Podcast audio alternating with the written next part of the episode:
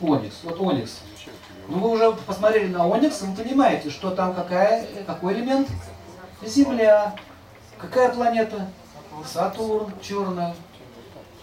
А если у вас Сатурн не очень в хорошем положении, вы его еще затяжелили. Если так ленивый ходил, найди Оникс и вообще будешь лежать. Это называется, хочешь поработать? Ляг, поспи, пройдет. И Оникс еще на себя одень.